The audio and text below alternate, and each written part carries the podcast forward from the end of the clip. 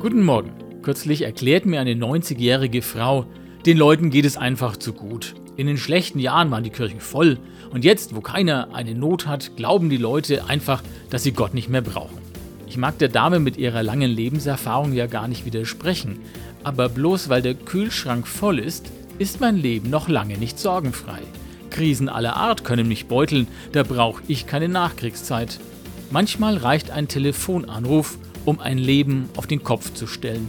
Plötzlich zieht's dir den Boden unter den Füßen weg und du fragst dich, was dir denn jetzt überhaupt noch Halt geben kann.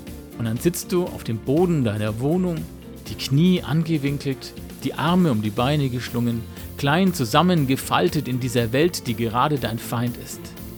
Wenn die Hände, die sich an den Knöcheln treffen, sich dann mal falten und du spürst, wie gut es tut, einem unsichtbaren Gott den ganzen Mist mal anzuvertrauen und daraus ein bisschen Hoffnung zu schöpfen, ja, dann kannst du die Erfahrung der 90-Jährigen wahrscheinlich auch mal selbst erleben. Einen guten Tag wünsche ich euch.